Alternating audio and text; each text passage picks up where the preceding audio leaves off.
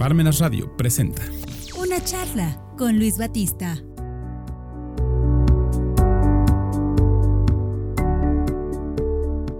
Muy buenas tardes amigos, bienvenidos a su programa La Charla, como cada lunes a las 5 de la tarde en punto, solamente aquí en Parmenas Radio.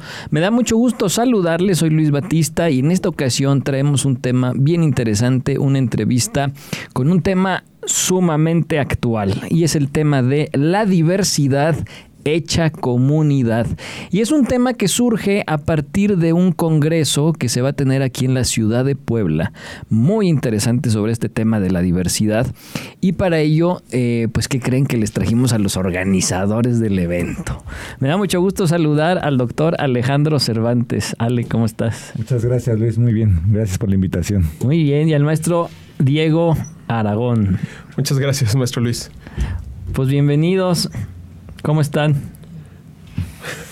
Espantados Pues, corriendo. Correteados con el trabajo, pero muy bien, gracias a Dios. Qué bueno. Oigan, pues me dicen que tienen este congreso próximamente, que es el tercer congreso educativo, la diversidad hecha comunidad. Y es todo un tema, el tema de la diversidad. Es un tema muy actual y ustedes están invitándonos a que formemos parte, a que nos inscribamos sobre todo a este congreso. Y pues bueno, quisiera sobre todo preguntarles dos cosas. Primero que nos digan rápidamente, pues, en qué va a consistir este congreso y después ya que nos platiquen un poco más de la importancia, el motivarnos, el por qué hay que ir. ¿Quién empieza? Este, pues bueno, la importancia de que haya una enorme diversidad, normalmente los congresos se centran en un solo tema. Nosotros buscamos que no sea de esa manera, sino que haya varios temas porque la, eh, propiamente nosotros nos dedicamos a, la educación desde la básica hasta la superior. Sobre todo los maestros que están en formación, los maestros que están frente a grupo eh, o los que buscan ingresar al sistema educativo, pues requieren cierto apoyo, acompañamiento, capacitación. Eh, en este caso el congreso lo buscamos en ese sentido, que hubiera varios enfoques, varias temáticas y sobre todo pues todos los ponentes que ya tienen cierta experiencia y son de diferentes niveles. Ya. ¿Y por qué la diversidad? ¿Por qué la diversidad eligieron ese tema? Creemos que tanto el maestro Diego como un servidor, que es un tema totalmente actual, innovador, de trascendencia y efectivamente buscamos que tenga diferentes enfoques, tanto para personas que apenas están incorporándose al ámbito de la educación, maestros en servicio tanto de escuelas públicas y privadas, directivos, supervisores y por supuesto eh, lo que el maestro comentaba que es muy importante, la experiencia de todos los talleristas y ponentes, que no solamente son personas que se buscan al azar, sino que se buscan los perfiles, que se buscan los currículos y que además tienen un impacto en la sociedad. Y la diversidad hoy, eh, el, maestro eh, no me va a dejar mentir, que es director, es un tema desde el artículo tercero constitucional, no conceptos como la inclusión que se hacen bastante importantes y cada uno de nuestros ponentes o de nuestros talleristas o conferencistas magistrales, porque además eh, una ventaja de este congreso es que tiene tres conferencias magistrales uh -huh. y dos talleres a elegir tanto el día viernes como el día sábado. Entonces eh, es un menú, es un buffet de opciones para que las personas interesadas puedan escoger de acuerdo a sus necesidades o de acuerdo a sus intereses o preocupaciones. Creo que traes mal la garganta, te apago el aire. si no, no vas a llegar a las conferencias no a del Congreso. a ver, Alejandro, cuéntame un poquito sobre eh, cu cuánto va a durar. A ver, aquí tenemos Ten... las invitaciones y Ajá. me están interesando varios de estos temas. Son dos días. El día 11 de noviembre. noviembre. El día 11 de noviembre vamos a tener estos talleres. Evidentemente no me puedo inscribir a todos.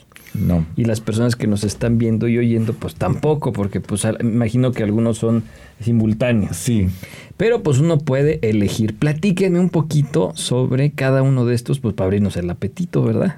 Talleres del día 11, ¿qué tenemos? El día 11, para empezar, sería la conferencia magistral del doctor Martín López Calva, mm. que como sabemos, bueno, es toda una autoridad educativa, tanto un formador en, en Puebla, uno de los bestsellers que tenemos, y él es el que va a abrir la, congreso. El, el, Congreso con su ponencia magistral justamente ha hecho un artículo eh, dentro de sus libros sobre la comunidad, ¿no? Cómo se hacen las comunidades. Creo que es interesante el término. Eh, recordemos que la palabra comunidad es la unidad en común. Y eso es lo que nos falla a nosotros, y más en educación. Tenemos que ver la unidad en común. ¿Qué es la unidad en común? El aprendizaje de las y los estudiantes. Y posteriormente, el maestro Diego que nos diga el itinerario para que vayamos explicando los talleres. A ver, día 11. Eh, empezamos el día 11 a las 3 de la tarde recibiendo a todos los participantes. Les vamos a dar por ahí un pequeño presente de inicio. Empezamos a las 4 con la ponencia magistral del doctor.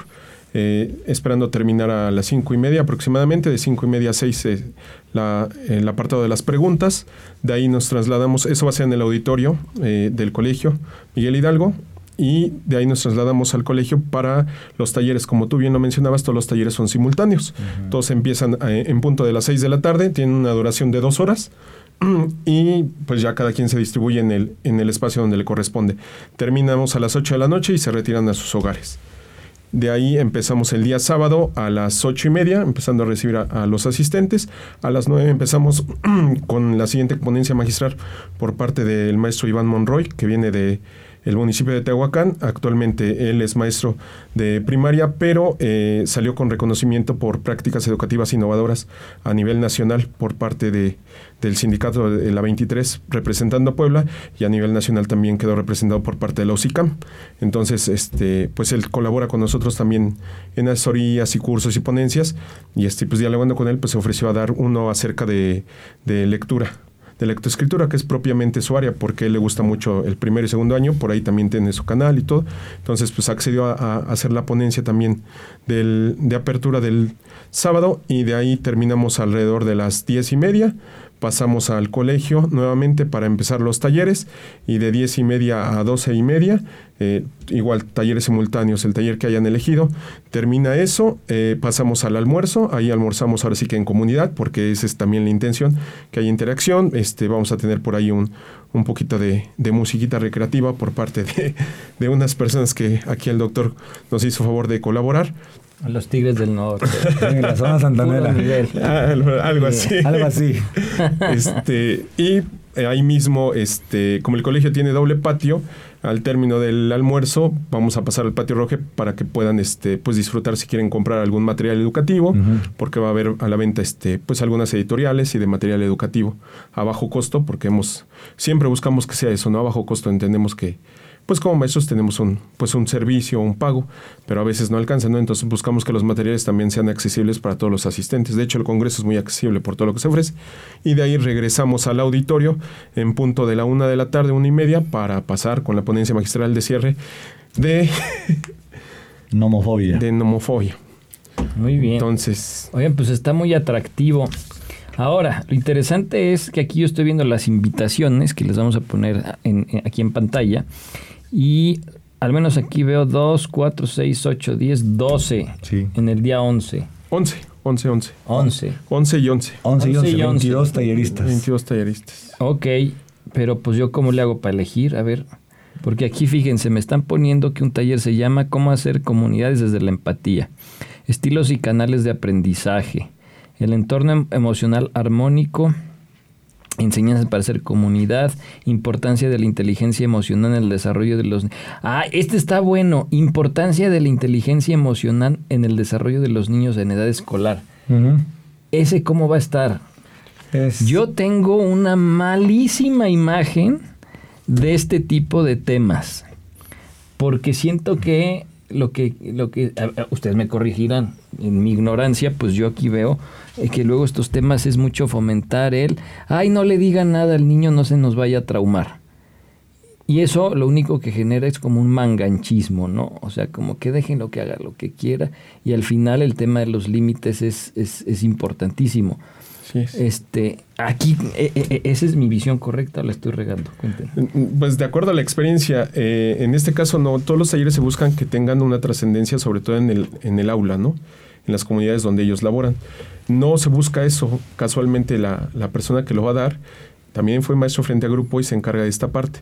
Se busca que el maestro quede capacitado para que él pueda sensibilizar a los padres y explicarles efectivamente lo que acabas de mencionar, que existen límites en todos lados. Claro. Y que también tiene que saber el alumno dónde poner su ira, su enojo, su alegría, su tristeza y cómo manifestarla, ¿no? Porque pues también eso se puede transpolar a, algo llamado conductas, ¿no? Las conductas disruptivas, que a veces el alumno con la mínima molestia explota y explota con la persona menos equivocada, con la que no le hizo nada, ¿no? Y sin en cambio, un ejemplo, ¿no? Que Ale todos los días me moleste, me moleste, me moleste, me moleste, y de repente tú un día llegas y me antecoges y voy sobre de ti, y, pero pues tú dices, pues yo nunca, yo nada más pasé y te antecogí y yo qué, ¿no? Y me fui a los golpes. Entonces, cuando el responsable de toda la suma de esas emociones, pues fue Alejandro, y con quien debería de poner mi intención es con Alejandro y me voy sobre ti. Entonces a veces también eso nos falta como maestros, ¿no? Y yo siempre les digo a los chicos, no es culpa tampoco totalmente de ellos, sí un tanto, pero un tanto es de lo que fuimos formados en casa, ¿no? Claro. Porque nadie nos enseña dónde poner enojo o cuando eres niño, sobre todo esta parte de la cultura de, porque eres niño no puedes llorar y pues te quedas con esa rabia, esa intensidad y no sabes dónde colocarla y entonces le empieza a colocar pues en la escuela y de manera negativa. Ya. Entonces es enseñar a canalizar esa parte. Ah, pues en una de esas sí yo me inscribo a ese. Oye, a ver, arte terapia y neuroeducación, ese me interesa mucho. El arte como terapia. ¿Eso en qué? Eh, la, maestra que lo da es la maestra Alejandra Paraguirre, eh, eh, tomó y bueno, hizo maestría con nosotros, fue nuestra alumna de hecho, y este, y desarrolló propiamente un diplomado de artes, donde pone a los niños a través de la música, la pintura, eh, propiamente, sobre todo la pintura, y a crear este, pues esculturas y todo eso, a enseñarles a poner sus emociones en eso, para que lo puedan manifestar y explicarlo. Entonces, ¿Por, qué, existe ese eh, errado, muy equivocado enfoque de que las clases de arte siempre son como el patito feo de los programas cuando tendrían que ser las principales? Lo ponen como relleno o lo el o las de relleno. las consideran de relleno y efectivamente como tú dices debería de ser pues algo muy importante porque permite manifestar emociones no el sentir de la persona en ese momento. Y eso es muy importante. A veces hay a quien se le puede dar por escribir y ahí puede plasmarlo en, letras, hay quien lo puede plasmar en música, hay quien lo puede plasmar en un dibujo, hay quien lo puede plasmar en una pintura, en baile, ¿no? Hay niños que pues no lo pueden plasmar, pero lo plasman en baile. El papel del directivo en la nueva escuela mexicana. uy, este está bueno. La reforma esta que hicieron, ¿no? Pues, ¿Van a hablar de eso? Sí. ¿Le van a echar piedras a la secretaria? no, no, para nada. De hecho, el ponente ya fue hace un mes, uno o dos meses. Dos, ¿no? meses, dos, meses, dos meses. Muy fue este, ahí... Sí supo responder preguntas. Sí. ya nos estaba metiendo problemas, ¿eh? De hecho, es director activo. Actualmente es este el late de una zona eh, es asesor también de, una de las consultorías que promociona y este pues le, le tocó participar en la, elaboración de los libros de texto gratuito a nivel nacional. Fue convocado. Mm. Entonces, pues conoce bastante el tema. No están trayendo a cualquiera entonces, muy no, No, no, no. Lectura desde el preescolar hasta el bachillerato. Ay, este es otro tema. La lectura hoy en día, cuánta necesidad hay de que volvamos a retomar la lectura. Exacto. Eh, bueno, quisiera un poco nada más recomplementar el, el, de arte terapia de la maestra Alejandra, que efectivamente fue nuestra exalumna, y lo que comentabas de las materias de arte que son de relleno, de cajón o lo que se va metiendo. Eh, como sustento teórico, el libro de Abraham Maslow de la amplitud de la naturaleza humana, más que hablar de la motivación extrínseca e intrínseca, también nos menciona que la creatividad es un, debería de ser un paradigma en la educación y lamentablemente nunca se ha tomado como tal y con tal seriedad como tú bien dices. O sea, debería ser lo principal la creatividad y es un paradigma, dice Maslow. Y en el caso de la lectura, la maestra Estefanía Herrera es directora también eh, de la Secretaría de Educación eh, del nivel bachillerato, sin embargo también trabaja en educación básica. Y el problema es que hoy los maestros eh, a lo mucho se quedan en el principio básico, que es enseñar a leer y escribir, pero en el concepto de decodificar los signos lingüísticos, o sea, nada más tal cual el proceso de decodificación, pero no se llega a un proceso de comprensión lectora. y ese es, el problema. y eso, si bien nos va, que logren decodificar bien, porque nosotros que trabajamos incluso en posgrado, todavía hay gente que podría leer TED, tercer congreso en posgrado. Ajá. Entonces ni siquiera la decodificación. Ahora hablar de un proceso de asimilación de la lectura, de interpretación, de inferencia, es muy, muy interesante. Y la maestra, al ser directora y, docente frente a grupo, abre como las dos brechas.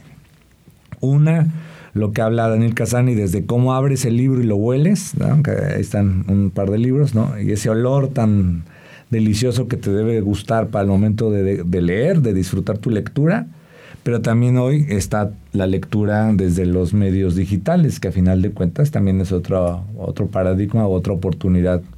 Pero en efecto, nos estamos quedando muy cortos porque tan solo la decodificación ni siquiera se está haciendo de manera correcta. Oigan, y hablando de libros, aquí nos trajeron ustedes, nos hicieron el favor de traernos dos libritos. Liliana, Bruja Urbana, Carmen Posadas. Este libro y el otro que está aquí también son este, libros, me decías que para niños. Son para niños. Y están hechos este, precisamente justo para fomentar la lectura de esta manera, ¿verdad? Así es. Quien comente en este video, en, en este programa, pues va a participar en la rifa de estos dos libros, así que comenten, comenten, comenten y pues ya les diremos quién es el ganador de estos dos libros precisamente para que pues se pueda fomentar la lectura. Nos queda poco tiempo. Lengua indígena y cultura, una ventana a otro panorama educativo. Lengua indígena. Es un compañero igual, maestro directivo, eh, fue asesor técnico, estuvo trabajando en la sierra y además de ser maestro de primaria, también tiene la licenciatura en educación primaria bilingüe.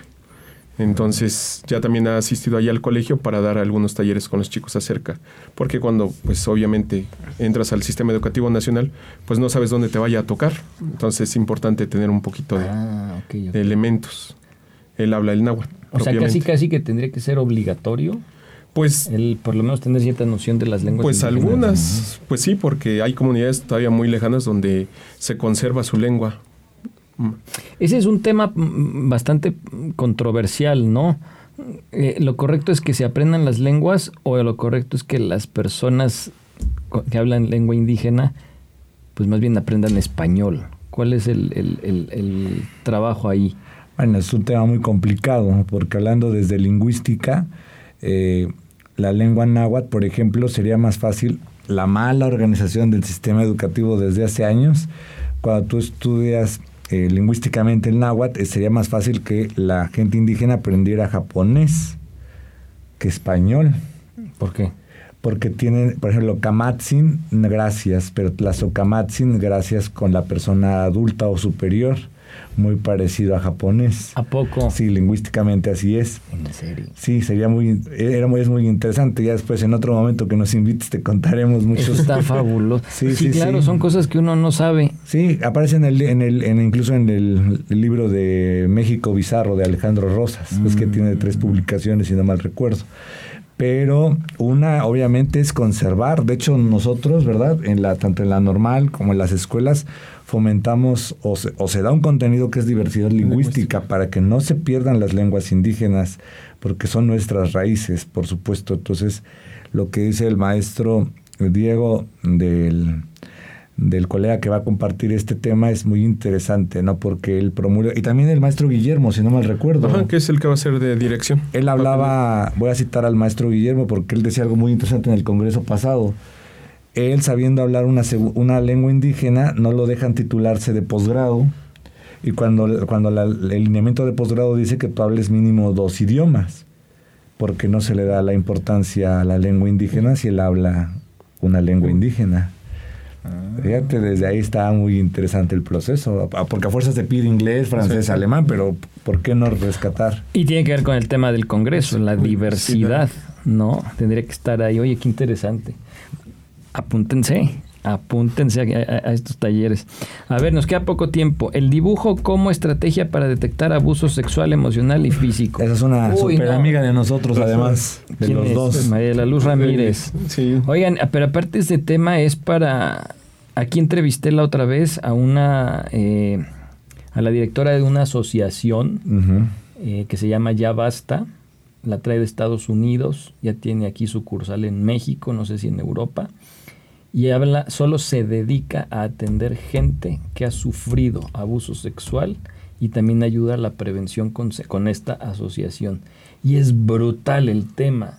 Tuvimos, tuvimos que extender la sesión a mm. dos entrevistas de una hora porque eran demasiados elementos, demasiados elementos sobre lo complejo que es un abuso. Lo que conlleva las consecuencias. Y aquí solamente se va a centrar en el dibujo, como estrategia para detectarlo. Oye, eso está muy interesante.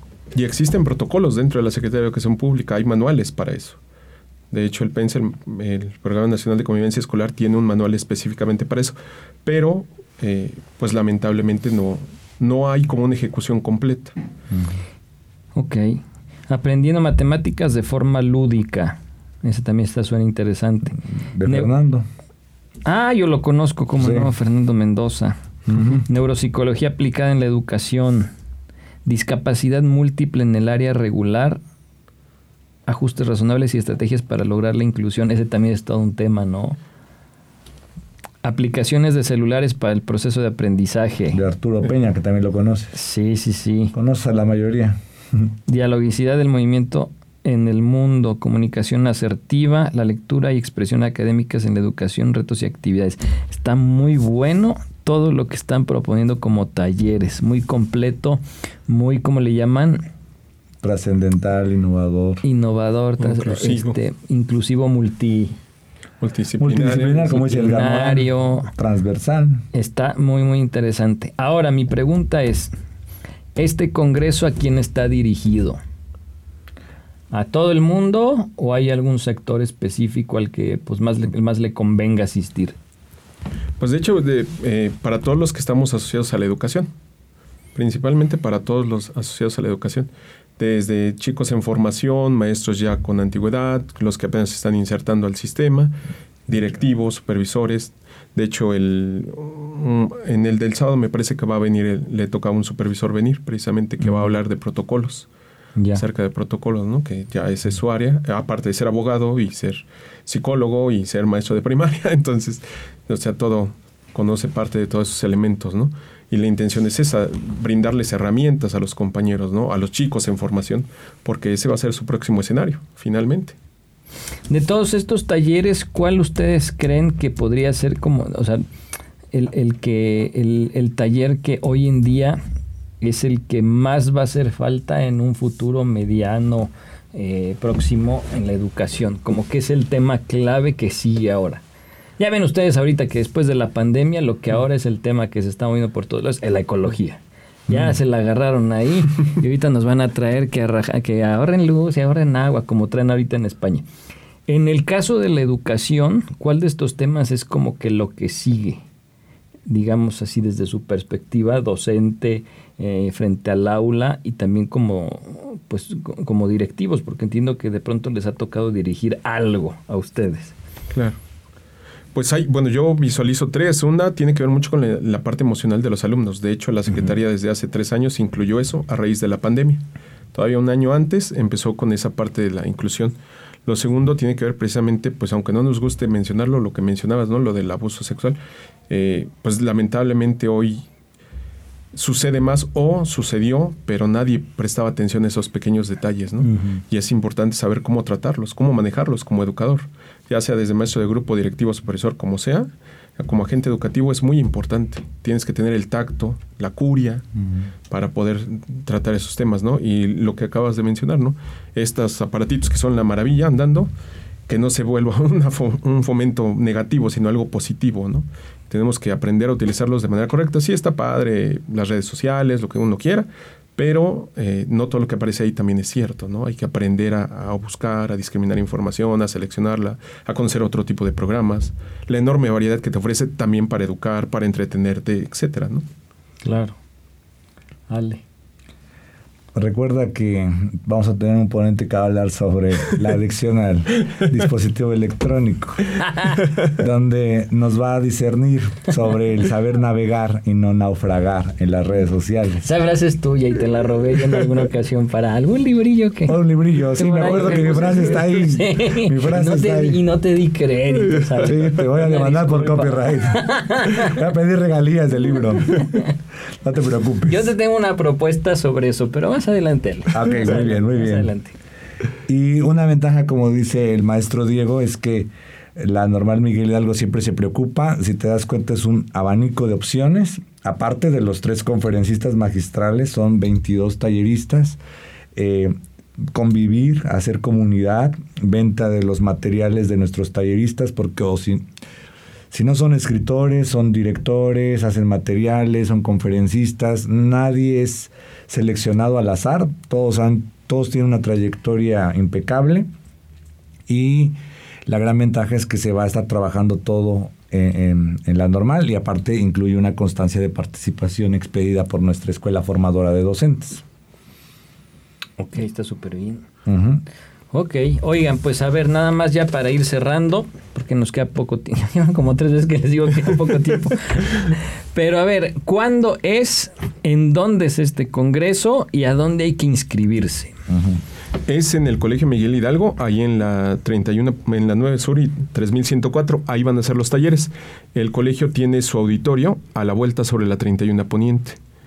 Ahí a media calle, ahí está su auditorio. Es, un- es el edificio más grande blanco y de hecho tiene el logo del colegio. Esto es para la gente que nos escucha y ve aquí en Puebla, en la ciudad de Puebla. Colegio Miguel Hidalgo, calle 9 Sur, 3104, en Chulavista, Puebla. ¿A dónde hay que inscribirse? Eh, En los números que aparecen ahí, este, se les brinda toda la información, el número de cuenta. ¿Es donde- este que está aquí? Ajá, ahí vienen dos números. A ver, apúntenle 2227 720299 o al 2229 17 86 24 es WhatsApp. Sí, vía WhatsApp. Entonces mandan un WhatsApp aquí, les mandan toda la información. Hay una cuota que cubrir, ¿verdad? Porque, pues, pues obviamente con toda esta calidad de ponentes, pues no es, no es de a gratis. Entonces, este, es una, una inversión importante. Eh, y bueno, pues apúntense ahí, ¿verdad? Sí, también en el colegio pueden ir a pagar directamente y ahí mismo eligen, anotan sus dos talleres que van a elegir, uno del viernes y uno del sábado. ¿Y quién organiza este congreso? ¿El mismo colegio Miguel Hidalgo, que es la sede? Sí, junto con nosotros dos, que el maestro Alejandro que dirige Estrategos y yo que dirijo Cognos Educación. ¿Cognos? Cognos Educación. ¿Qué es Cognos? A mí ya me explicó Alejandro que es estrategos. A ver, explícame qué es Cognos. Conocimiento. Y el, nuestro eslogan lo pusimos a hacer que se mueva porque queremos que el conocimiento se mueva. Y eso es, Ok. y así es nuestro eslogan. Cognos es griego. Muy Así bien. es. Oigan, pues muchísimas gracias por venir. No, a ti, A por ti. Nos Muchas veremos gracias. ahí en el Congreso. Claro que sí. Nos veremos. Muy bien. Tercer Congreso Educativo, La Diversidad Hecha Comunidad, los días 11 y 12 de noviembre del 2022, aquí en la ciudad de Puebla, en el Colegio Miguel Hidalgo. Inscríbanse al 22 27 7202 99 o 22 29 17 86 24. Alejandro, muchas gracias por venir. No, hombre. A ti por invitarnos. Gracias por todo. Maestro Diego, gracias. Maestro, muchas gracias a ti por el Y a espacio. todos ustedes, a todos ustedes, gracias por sintonizarnos. Nos vemos el siguiente lunes aquí en el programa La Charla, 5 de la tarde en punto en Parmenas Radio. Y no se les olvide, compartan este video para que más gente pueda inscribirse a este tercer congreso educativo, porque educación nos falta muchísimo y es lo que hoy más necesita nuestro México y nuestro mundo para alcanzar la paz.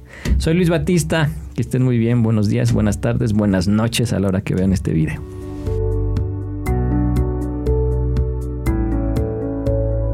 Parmenas Radio presentó Una charla con Luis Batista.